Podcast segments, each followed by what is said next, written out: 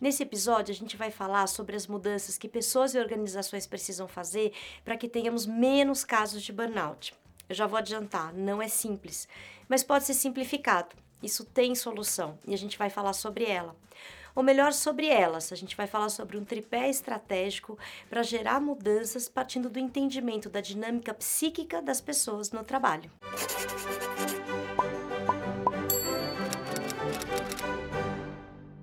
Bom, a gente já falou aqui nos outros dois episódios que a síndrome de burnout é um tipo de sofrimento que acontece a partir da nossa interação com o trabalho que acontece no nosso mundo interno enquanto trabalhamos? Qual é a dinâmica psíquica que ocorre? Eu queria chamar a atenção para esse termo, a dinâmica psíquica. Freud explica que a nossa mente pode ser entendida do ponto de vista dinâmico. A gente pode traçar um paralelo com a termodinâmica, que explica o funcionamento das máquinas a vapor a partir da pressão e da transformação dessa pressão em força e energia. A partir dessa analogia, os fenômenos do mundo interno seriam resultado de conflitos que se formam a partir de forças que exercem uma certa pressão sobre o nosso aparelho psíquico. Quando a gente se envolve com o trabalho, a gente mobiliza a energia psíquica, seja para pensar, para decidir, para prestar atenção na atividade que a gente está fazendo, etc. De maneira que essa energia passa a fazer parte das dinâmicas e dos conflitos do nosso mundo interno. Essa dinâmica que o Francisco está falando envolve, por exemplo, tudo aquilo que a gente reprime na hora de trabalhar. A vontade de ir para a praia, a vontade de ficar em casa, a vontade de estar com os filhos, de namorar e por aí vai. Quer dizer, quando a gente escolhe fazer um trabalho, a gente precisa reter, segurar, reprimir uma certa quantidade de energia que fica sob pressão. Esse é apenas um dos exemplos para a gente começar a entender o que é essa dinâmica psíquica do trabalho. Que o trabalho sempre resulte numa pressão sobre o nosso mundo interno não é um problema em si, mas traz para a gente a notícia de que nenhum trabalho acontece sem uma certa dose de angústia ou ansiedade. Quer dizer, não existe nenhum trabalho que seja só felicidade ou realização de propósitos ou acúmulo de dinheiro. Isso é uma idealização que serve para aumentar ainda mais a pressão. Essa certa dose de angústia e ansiedade acontece porque a própria necessidade de trabalhar, ela está atrelada a uma necessidade de sobrevivência. A gente trabalha para sobreviver, ou em outras palavras, para fugir da miséria, da fome, da morte. Então, uma certa dose de angústia e ansiedade é uma condição de qualquer trabalho. Ah, então um pouquinho de angústia até que tá bom, né? Esse tipo um temperinho, põe a gente pra frente, né? Porque pensa bem, se eu não sentisse um pouquinho de angústia, pra que, que eu ia sair da cama de manhã? E nessa dinâmica psíquica do trabalho, a gente vai desenvolvendo formas de lidar com as pressões, com as angústias, com as ansiedades, com os medos, aquilo que o Christophe Dejoux chamou de estratégias defensivas. Essas estratégias que nós desenvolvemos são inconscientes e nos protegem do excesso de angústia ao mesmo tempo em que elevam a nossa produtividade. Por exemplo, sabe quando você está com medo de perder o emprego e foca mais nas suas entregas? Ou então quando a gente desenvolve estratégias em grupo para gerar um sentimento de proteção, tipo quando vai mudar o chefe ou quando a empresa entra num processo de fusão? Essas são estratégias defensivas para lidar com esses sentimentos incômodos naturais em qualquer trabalho. A gente sabe que esses sentimentos são incômodos, mas eles nos ajudam a desempenhar o nosso trabalho. Em certas situações, eles podem até gerar uma melhoria geral na nossa saúde ou até mesmo garantir a nossa sobrevivência, como é o caso de trabalhadores que passam perigos no dia a dia, como construção civil, como as pessoas que estão nas plataformas de petróleo. Uma certa dose de ansiedade ajuda o trabalhador a ficar atento, tomar precauções e até evitar acidentes que poderiam ser fatais. Mas e a burnout? Porque uma coisa é essa angústia que nos coloca em movimento. Outra coisa bem diferente é o excesso de angústia, de medo, de preocupações, de ansiedade, que muitas vezes e cada vez mais o trabalho vem provocando nas pessoas. O problema da burnout começa em primeiro lugar quando a gente ultrapassa um limite dessas estratégias defensivas e não tem como descarregar essa sobrecarga de sentimentos negativos. Nessas situações, a gente fica frustrado e se sente ameaçado há um comprometimento do nosso equilíbrio psicossomático e começam a aparecer os sintomas da burnout, como o sentimento de fracasso, o cinismo, a negatividade, os sentimentos de incompetência, de nunca estar à altura das exigências do trabalho. Essa limitação das estratégias defensivas se dá muitas vezes por conta da organização do trabalho, que é um assunto que a gente falou no episódio 2, depois você pode dar uma olhada aqui no link que está no descritivo. Em segundo lugar, o problema se desenvolve quando o trabalho rompe os nossos limites psíquicos de fadiga, e isso pode acontecer por excesso de atividades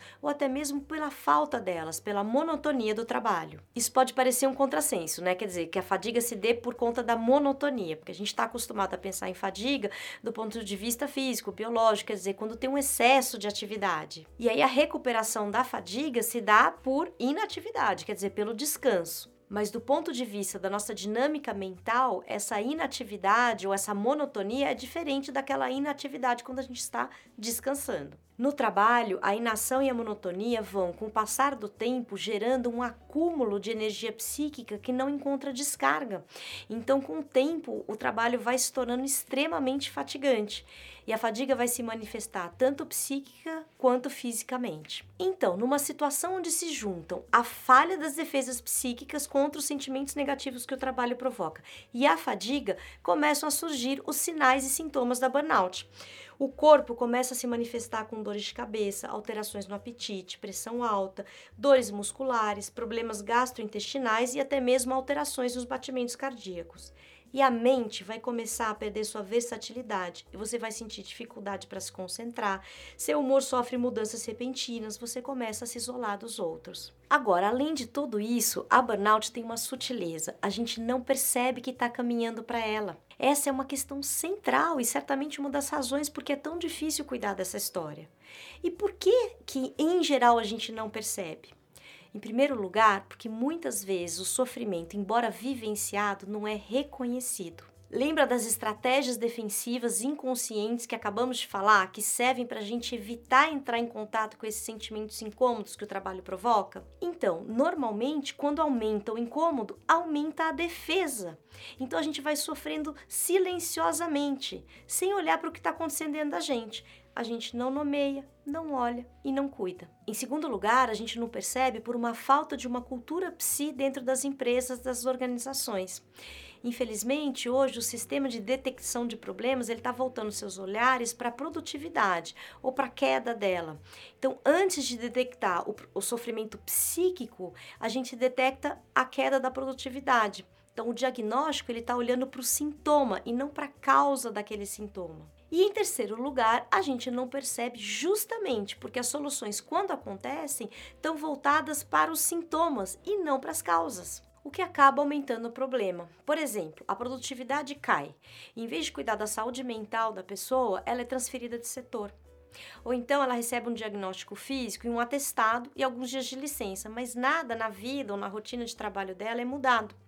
Então você não resolve o problema e ainda aumenta o absenteísmo. Então, juntando esses três fatores, a gente tem essa situação em que a síndrome de burnout ela só é percebida depois que a crise já está completamente deflagrada.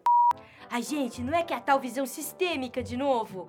Olha isso, ver a interligação das coisas, olhar mais para a causa que para os efeitos para lidar com esse problema que afeta cada vez mais pessoas e evitar que seus funcionários, seus colaboradores sejam afastados do trabalho de tanto sofrimento por conta da burnout, a gente precisa estar atento a uma solução que se sustenta sobre um tripé de cuidados. Em primeiro lugar, você precisa ajudar o seu colaborador a se conscientizar sobre a importância do cuidado de si. Nesse sentido, a empresa pode oferecer treinamentos e atividades que favoreçam o fortalecimento psíquico para que o trabalhador ele possa desenvolver resiliência e o seu bem-estar geral. A gente bate muito nessa tecla durante os nossos workshops. A primeira boa relação que você tem que ter é com você mesmo, com você mesma.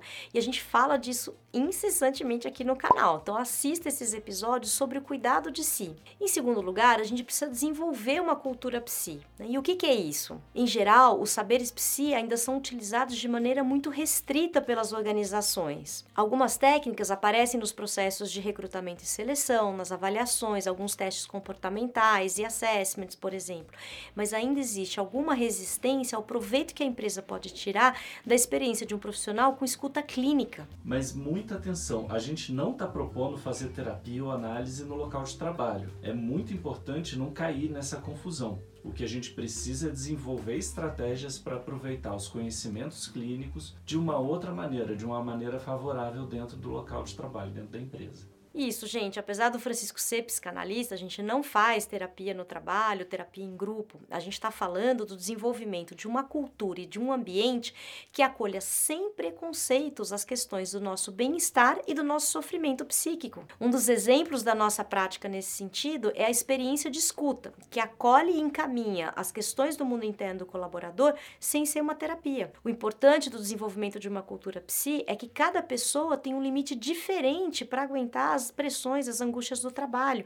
Então a organização precisa estar treinada para acolher, para entender, escutar esses limites diferentes. Ela precisa ter uma pessoa com treinamento e habilidade para reconhecer o estresse excessivo, para ajudar o funcionário antes dele entrar em burnout. E a terceira dimensão de cuidado, a terceira base do tripé diz respeito ao aprimoramento da organização do trabalho. Isto é, a gente ter estratégias humanizadoras que resgatem o nosso equilíbrio psicossomático. Como assim? Por exemplo, valorizar a experiência narrativa compartilhada, a erfarum, que a gente fala no episódio 10. Ou então a adoção de medidas que a gente viu aqui em outros episódios, como as pessoas poderem ir para casa mais cedo, ou então trabalhar de casa, ou entender qual que é o papel delas no ciclo produtivo. Mas esses são apenas exemplos genéricos. Cada empresa, cada cultura corporativa, cada organização guarda possibilidades enormes de aprimoramento dessa organização do trabalho e que precisam ser olhados caso a caso. É isso, pessoal. Chegamos ao final de mais uma série, dessa vez com um assunto bem pouco simples, mas que a gente espera ter simplificado para vocês. E se você quiser saber um pouco mais sobre esse tripé de cuidados, não deixe de entrar em contato com a gente. Teremos o maior prazer em ajudar. E se você gostou desse episódio, curta, comente, compartilhe. Muito obrigada e até sexta-feira que vem.